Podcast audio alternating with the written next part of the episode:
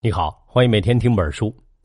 本期音频为你解读的是蒂姆·库克传，这是苹果公司现任 CEO 库克的传记，讲述他作为乔布斯的继任者如何在不被看好的情况下接班，面对压力完成过渡，然后带领苹果再攀高峰，给苹果注入了全新价值观。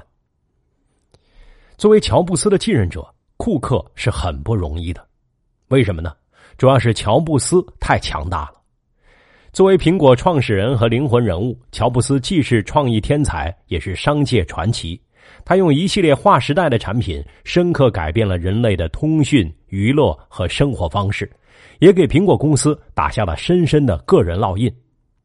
虽然他在二零一一年已经去世，至今已经近八年，可直到今天，当你拿起苹果手机，或是谈起苹果公司，你仍然会想到乔布斯。这可能是因为乔布斯的个人光环和领袖气场太强了，而偏偏库克又是那种看重隐私、专注低调行事的人，以至于当他接任时引起了一片哗然。大家对他既不熟悉也不看好，怀疑他能否接好乔帮主的班，更担心苹果会因此走向衰败。不过几年时间过去了，事实证明，库克不但没有被压力打倒，而且迎难而上。把苹果带到了新的高度。他接任时，苹果市值三千亿美元，而到二零一八年八月，市值一度突破一万亿美元，成为人类历史上首个跨过这一门槛的公司。更重要的是，他从乔布斯的天才光环里走出来，展现了个人风格，也为苹果注入了新的价值观，以至于很多商界人士认为，库克其实是一个比乔布斯更好的 CEO。那么，库克究竟如何做到这些？他的成就和个人经历与特质有何关联？这正是本书关注的重点。本书能帮你了解库克，也能帮你更好理解苹果和乔布斯，还能启发你深入思考企业的接班问题。本书作者利恩德·卡尼是美国资深媒体人士，对苹果的报道和研究持续二十多年。译者陆骋则是著名创业者和天使投资人，曾任京东副总裁。对于解密库克和苹果而言，这两位都是很够格的。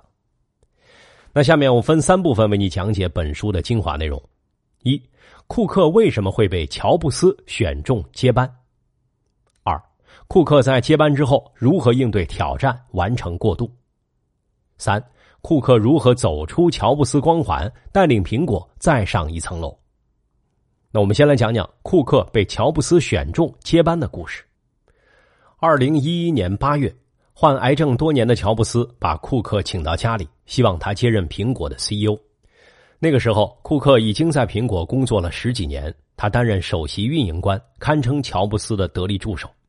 不过，库克在得知这消息时，认为乔布斯只是让他暂时代班。等病情好转就会回来。他为什么这么想呢？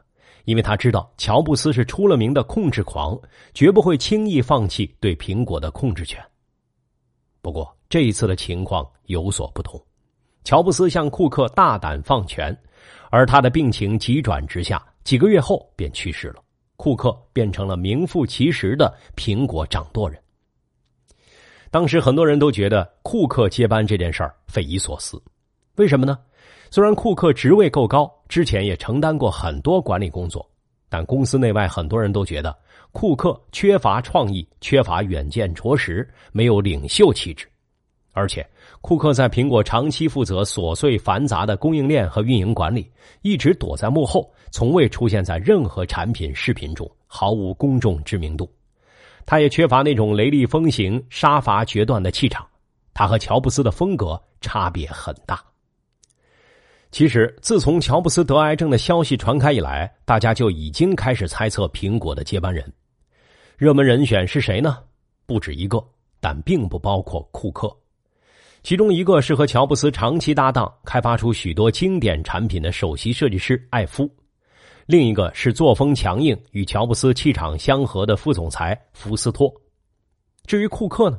一位硅谷投资人直言，他不可能成为苹果掌舵人。苹果需要一个绝顶聪明的产品设计师，并不需要只会按部就班的库克，这是很多人的共同观点。那么，到底是什么原因让乔布斯在大家都不看好库克的情况下选他做接班人呢？本书作者认为，乔布斯的选择不是偶然心血来潮，而是深思熟虑的结果。对他来说，库克虽然个性并不鲜明，与自己气场也相差甚远，但要带领苹果公司继续走下去，库克却是最佳人选。为什么乔布斯会这么想呢？让我们一起来看看库克的早年经历，特别是他进入苹果之后的表现。库克出生在美国南方阿拉巴马州的一座小城，从小成绩就很好，人缘也不错。不过和乔布斯这种年轻时就叱咤风云的硅谷英雄相比，他的人生有点按部就班的感觉。高中毕业后，库克在家乡附近的奥本念大学，学的是工业工程专业。这个专业关注如何优化复杂的工业生产系统，减少开销，充分利用资源。这正好符合库克善于抓住问题关键的特质，也深刻影响了库克此后的职业生涯。大学毕业后，库克在计算机巨头 IBM 找到了一个专业对口的工作，在工厂负责供应链管理，确保 PC 装配时所需的各类零件既能充足供应，又不会库存太多增加成本。库克的工作非常出色，很快就崭露头角，被 IBM 列为潜力人才。他在 IBM 工作了十几年，一直升到 PC 部门，专门负责北美制造和物流的总监职位。随后，库克又换了两个东家，包括另一家计算机巨头康柏公司，但他的工作领域始终专注于供应链管理。到一九九八年初，苹果向库克伸出橄榄枝的时候，他已经是业内知名的供应链管理专家。那一九九八年初的苹果是什么状况呢？状况非常不好，濒临破产，而且士气低落。你可能会奇怪，乔布斯不是一九九六年就重返苹果了吗？为什么一九九八年苹果还处于低迷呢？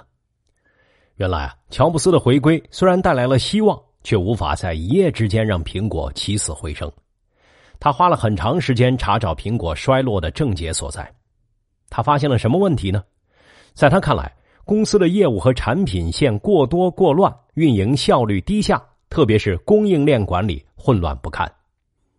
例如，一九九三年，公司某个产品需求高估，库存堆积如山，损失惨重；而两年之后呢，公司又低估了另一款产品的需求。备货不够，而供应链落后，又导致产量无法及时跟上，结果公司股价暴跌百分之八，直接造成了当时的 CEO 下台。对于这些症结，乔布斯大刀阔斧进行改革，他砍掉了不赚钱的产品线，精简了产品序列，并着手重建苹果的供应链，提高运营水平。不过，乔布斯深知供应链和运营管理需要专业人才，而自己并非专家。于是，他将目光转向市场，而库克就是他找到的最佳人选。库克跳槽到苹果之后，得到了全球运营高级副总裁职位，承担了全面整顿苹果制造和分销的艰巨任务。他的表现如何呢？非常给力，在很短的时间内，库克通过对细节的疯狂关注，对运营体系进行了彻底改革。从前的苹果供应商的数量又多又杂。而库克削减了苹果的供应商，让复杂的沟通协作变得简单清晰，并说服供应商把工厂搬到苹果工厂旁边，进一步提高交付效率。苹果长期以来依赖自有工厂，而库克全面转向外包战略，只要能外包，库克就会将生产工作外包给合作伙伴。这样一来，长期拖累苹果的库存问题就得到了根本解决。如果外包工厂足够专业，生产效率够高，苹果完全可以根据需求变化及时调节产量，而完全无需要事先在仓库中堆积库存。当然，如果能准确掌握销量和订货数据，库存管理也可以更加精确。因此，库克投资软件系统，将供应商、代工厂和零售商完全打通。依靠大量数据，精准跟踪销售端的需求，向生产端发出精确指令。出于对供应链的深刻理解，库克还会在特殊时期果断出招。例如，为了配合一款重磅产品在节假日上市，他提前几个月预定了价值一亿美元的空运能力，结果在上市时成功扛住了客户踊跃订货带来的物流压力，同时让竞争对手的产品无法及时交货，打赢了业内的经典一战。不过，库克最重要的举措还是他建立了和富士康的战略合作，将富士康变成苹果最重要的外包厂商。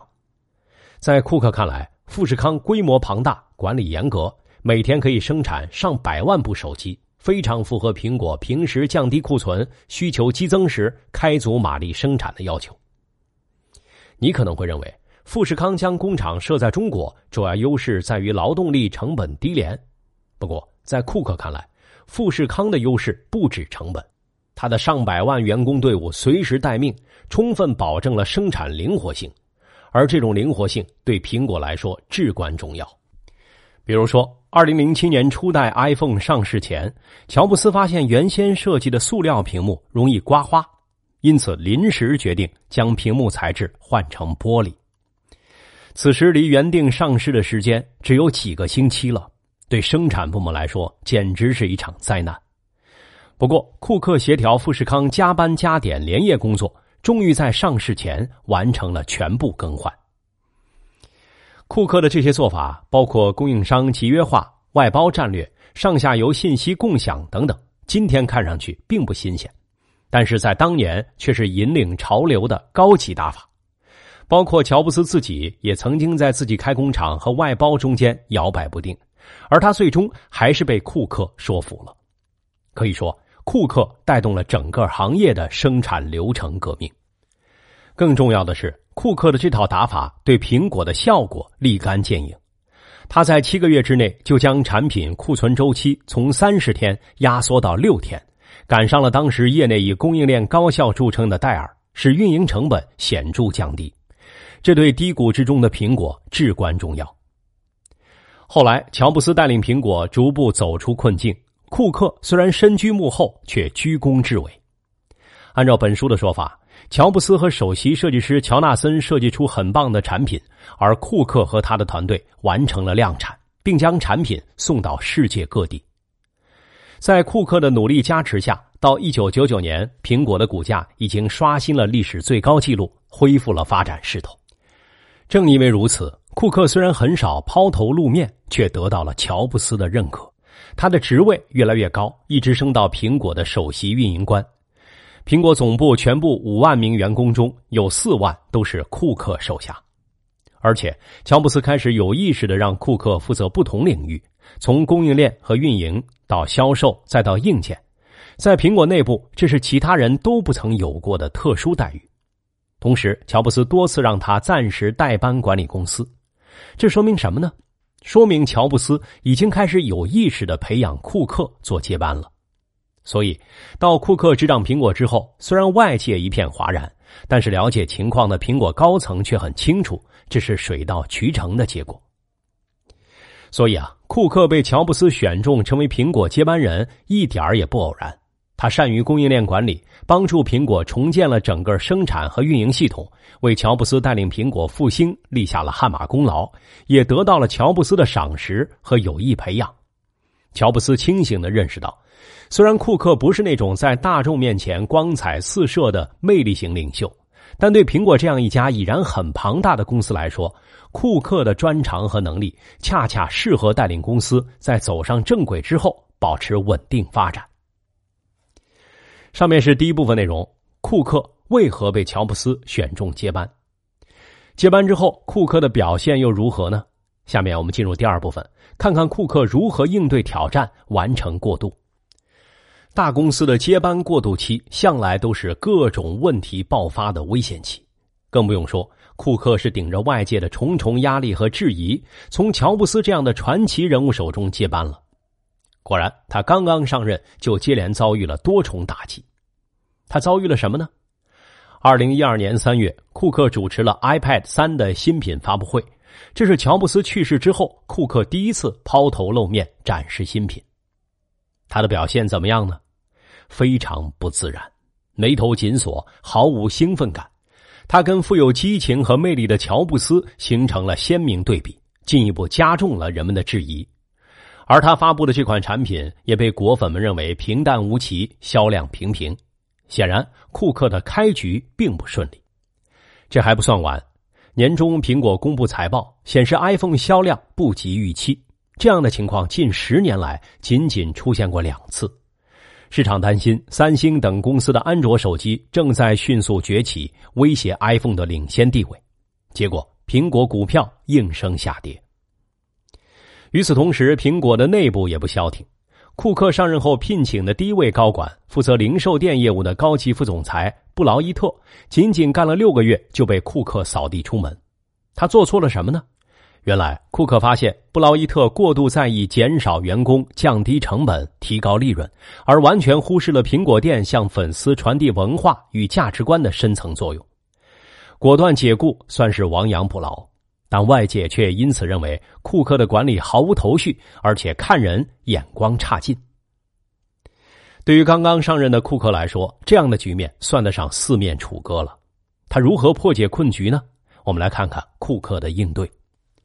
先看看库克如何稳定内部。既然解雇布劳伊特已经揭开了内部调整的序幕，那就继续推进调整，同时加强部门协作。接下来成为调整目标的是谁呢？是老资格的副总裁福斯托，他可比布劳伊特大牌多了，长期和乔布斯共事，深得信任，甚至被媒体称为“小乔布斯”。你还记得吗？前面我们提到，他也曾经是乔布斯接班人的热门人选，甚至比库克更加热门。那么，库克如何赶走福斯托呢？当时，福斯托负责的两大项目——人工智能程序 Siri 和苹果地图——都出了大问题。特别是苹果地图，甚至会出现将用户指引到飞机跑道上去的低级错误，引起了果粉和公众的强烈不满。最后，库克认为福斯托不仅没有担负应有的责任，而且已经成为团队的破坏者，因此果断下手解雇了福斯托。库克是不是在清除异己呢？确实有人认为，项目失败并非关键，关键是福斯托在项目失败之后拒绝按照库克的要求公开道歉、承认错误，因此库克抓住这个机会展示了自己杀伐决断的一面。不过，不管出于什么考虑，库克的这一举动得到了高管层的支持，甚至还有员工因此而欢呼，因为福斯托锋芒太露，而且惯于玩弄权术，惹得人人讨厌。长期以来，只是依赖于乔布斯的信任和保护而已。这样一来，库克解雇福斯托就成了一举两得：一来展示领导力和魄力，二来加强队伍团结。库克的内部调整效果不错，他在公司的威信空前提高。不过，光有这个还不够，更重要的是要重塑苹果的市场形象，让市场对没有乔布斯的苹果充满信心。他怎么干呢？四个字儿。扬长避短，库克如何扬长避短呢？对他来说，面对公众抛头露面、展现魅力，肯定是个短板。不过，他并没有把过多精力放在这个方面，或者是去刻意模仿乔布斯。他继续发扬自己在供应链管理和公司运营方面的优势。至于产品，有乔布斯的遗产。还有首席设计师乔纳森带领的产品团队，只要推出一款足够强大、足够吸引人的拳头产品，再加上生产、销售、配送方面一如既往的良好配合，就足以重新振作苹果的市场形象。果然，二零一二年九月，苹果推出 iPhone 五，这是乔布斯过世后发布的第一款手机，获得了巨大的成功，在二十四小时内就获得了两百万部的订购。相当于上一款 4S 订购量的两倍，新机型的巨大成功让市场上担忧苹果、质疑库克的声音慢慢哑火了。库克的努力还不止这些，他找到了另外一个领域，在这儿他有可能比乔布斯做得更好，是什么呢？是公益和社会责任。众所周知，乔布斯对企业社会责任的看法很有个性。他认为，苹果做出最棒的产品就是在履行社会责任；苹果不断提升市值就是在做慈善。因此，他对各种公益慈善项目并不热心。库克的看法则完全不同。他认为，作为商业和技术的引领者，苹果对公益慈善的态度应该更加积极，并且付出更多的努力。因此，库克在接管公司仅仅几个月后，就召开了内部全员大会，为员工制定了每人每年一万美元额度的配捐计划。只要员工进行慈善捐赠，公司就会以一比一的比例捐赠。后来比例更是增加到了二比一。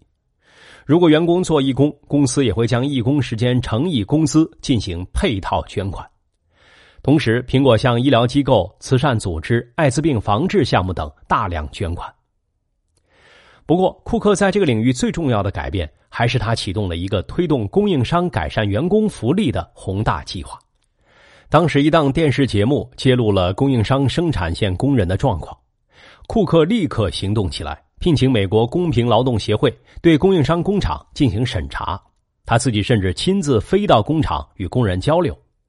然后，库克敦促供应商改善工作环境，提高工人待遇，关注工人的健康和福利，并借助自身的商业优势地位对供应商进行约束和引导。这些努力虽然不能直接带来收入。但对于改善苹果的企业形象有着长远的好处，同时对于刚刚接班上台的库克来说，也可以帮助他以全新理念凝聚人心，在继承乔布斯遗产的同时，潜移默化的给苹果打上自己的烙印。上面说的是第二部分内容，库克通过内部整顿和扬长避短，度过了接班之后的困难时刻。到二零一二年底，他已经得到了充分认可。并被《时代周刊》评为全球一百位最具影响力的领导人物之一，公司股价也再创新高，超越微软，成为有史以来全球市值最高的公司。下面我们进入第三部分，看看库克如何在接下来的日子里走出乔布斯光环，带领苹果再上一层楼。库克在平稳度过接班过渡期考验之后，继续发挥他在供应链和运营方面的优势，帮助苹果不断压低成本。同时，库克在产品、市场和价值观三个方面都走出了乔布斯的光环，给苹果的发展注入了新的活力。我们一一来看。首先是产品方面。你还记得吗？库克在接班时，外界对他不太看好的重要原因，就是认为他缺乏乔布斯的创新能力，无法推出划时代的重磅产品。在他接班之后，推出的 iPhone 五等产品取得了成功。又有人认为他还是在啃乔布斯的老本甚至还有人猜测乔布斯给他留下了足够支撑好几年的产品储备。库克作何应对呢？他继续发挥乔纳森产品团队的创意。同时整合最新技术，在产品上不断推陈出新，包括首款应用指纹识别的 iPhone 5S，首款大屏手机 iPhone 六和 iPhone 六 Plus，这些新产品一次次刷新了销售记录。库克还打破了乔布斯时代苹果忽视企业客户的陈规，与老东家 IBM 合作，开发针对不同专业领域和企业市场的应用软件。你习惯了在 iPhone 和 iPad 上娱乐消遣是吧？那好，现在你同样可以用你的 iPhone 和 iPad 处理专业工作。这样一来，苹果的市场空间也就更加广阔了。库克的贡献还不止这些。二零一四年，苹果推出了 Apple Watch。要知道，乔布斯可是一个不愿意戴手表的人，所以这是完全由库克主导的第一个全新产品品类。一开始，这个产品反响平平。但不久之后，Apple Watch 赶上了人们关注运动与健康的潮流，加上智能支付等功能的接入，销量不断攀升，甚至带动了整个可穿戴设备产业，累计销量已经超过四千万只，而且保持了超过百分之五十的季度增速。在开创新产品之外，库克在开辟新市场方面也走出了乔布斯的光环，带领苹果大大前进了一步。猜一猜？他开辟了哪个新市场呢？答案就是中国。对志在全球的跨国公司领袖来说，关注中国、努力开拓中国市场，好像是天经地义的。但是，像库克这样行动迅速并且成效显著的，还真不多见。在库克从乔布斯手里接班时，中国市场在苹果总营收中占比只有百分之二。接班之后，库克把拓展中国列为战略重点。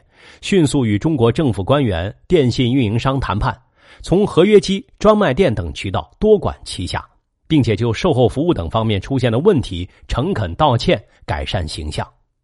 结果两年时间，中国市场营收增幅超过百分之六百，营收占比从百分之二提升到百分之十二，到今天营收占比已经超过百分之二十。中国市场成为支撑苹果持续发展的强大动力。就这样，通过开创新产品、开拓新市场，库克带领苹果赢得了比乔布斯时代更加辉煌的商业成功。二零一八年八月，苹果市值一度突破一万亿美元，成为人类有史以来第一家万亿美元公司。同时，依靠强大的供应链管理和运营能力，加上面对供应商和代工厂的超强压价能力，库克始终让苹果保持着强大的盈利能力。例如，在手机领域，一家就拿走了整个市场利润的百分之八十。除了新产品和新市场方面的突破。库克给苹果带来的新东西还体现在价值观方面，他给苹果注入了哪些全新的价值观呢？我们一一来看。一是环保，乔布斯对环境问题并不关心，早年的苹果曾多次成为环保组织抨击的对象，而库克对环保给予充分重视，他在生产运营中大量购买可再生能源，敦促供应商重视环保，寻求安全可回收的制造材料。今天的苹果已经成为绿色企业的典范，而库克的理想更加远大。他希望苹果的整个供应链百分之百使用可再生能源和可回收材料。二是隐私，乔布斯时代苹果在这方面的表现并不突出，而库克时代的苹果每一次软件和硬件的更新都伴随着对用户隐私保护的加强。二零一六年，为了坚持隐私保护原则。库克甚至不惜与 FBI 对抗，拒绝 FBI 以调查恐怖案件为由破解用户手机密码的请求。库克坚持认为，政府滥用权力侵犯隐私是很危险的。在旷日持久的争论之后，舆论倒向库克，而 FBI 收回了请求。还不止这些，库克重视团队族群和性别的多元化，关注残障人士使用产品的便利。并把这些融入了苹果的经营管理和产品设计环节，还有前面说到过的，在慈善和敦促供应商改善工人待遇方面的持续努力。二零一七年，他在一份财务报表中对苹果的六大核心价值观做了一次完整的概括，包括无障碍使用、重视教育、关注环境、包容与多样、隐私与安全，最后是推动供应商履行社会责任。今天你想到苹果公司和苹果产品，脑子里会出现什么印象呢？你可能会想到大胆创新、使用便捷、设计优异，这些可能还是乔布斯的遗产。但如果你想到绿色环保、安全、社会责任的话，那很多就要归功于库克了。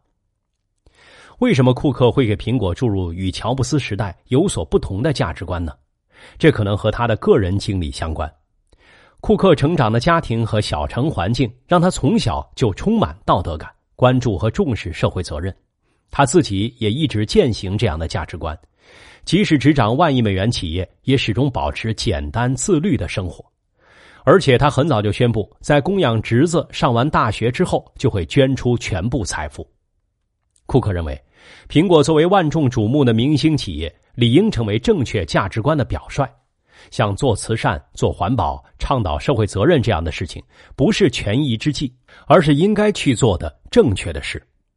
通过这些价值观的注入，库克温和的给苹果潜移默化的打上了自己的烙印，让苹果在乔布斯时代之后有了新的内涵。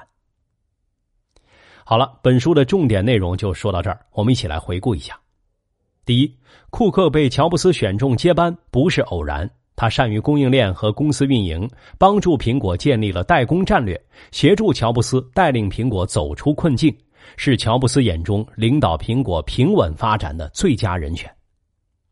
第二，接班之后，库克通过内部整顿和扬长避短，度过了危机时刻。第三，在后乔布斯时代，库克在产品、市场、价值观方面突破了乔布斯光环，带领苹果走向新的成功。也给苹果打上了自己的烙印。最后补充一点，库克是个优秀的 CEO，他接班以后的表现已经得到了充分认可，甚至有人认为他比乔布斯更适合当 CEO，因为乔布斯即使在世的时候，角色也更像是一个首席产品官。不过，库克也不是完美的 CEO，近年来他开始面对一些新的质疑，一是创新乏力，特别是缺少杀手级新产品。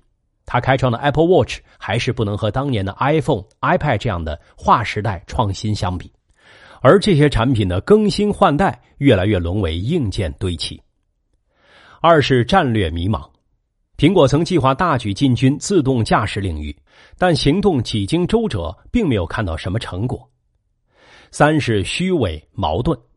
苹果大喊社会责任，但他这种利用优势地位榨取供应商和代工厂的模式，必然导致供应商代工厂强压成本，产生更多的社会责任问题。这些质疑加上近来国际经济贸易形势变幻的大环境，使得苹果股价出现波折，发展也面临变数，库克的能力也将面临更多的严峻挑战。以上就是这本书的精华内容，你可以点击音频下方的文稿查收全文和脑图。恭喜你又听完了一本书。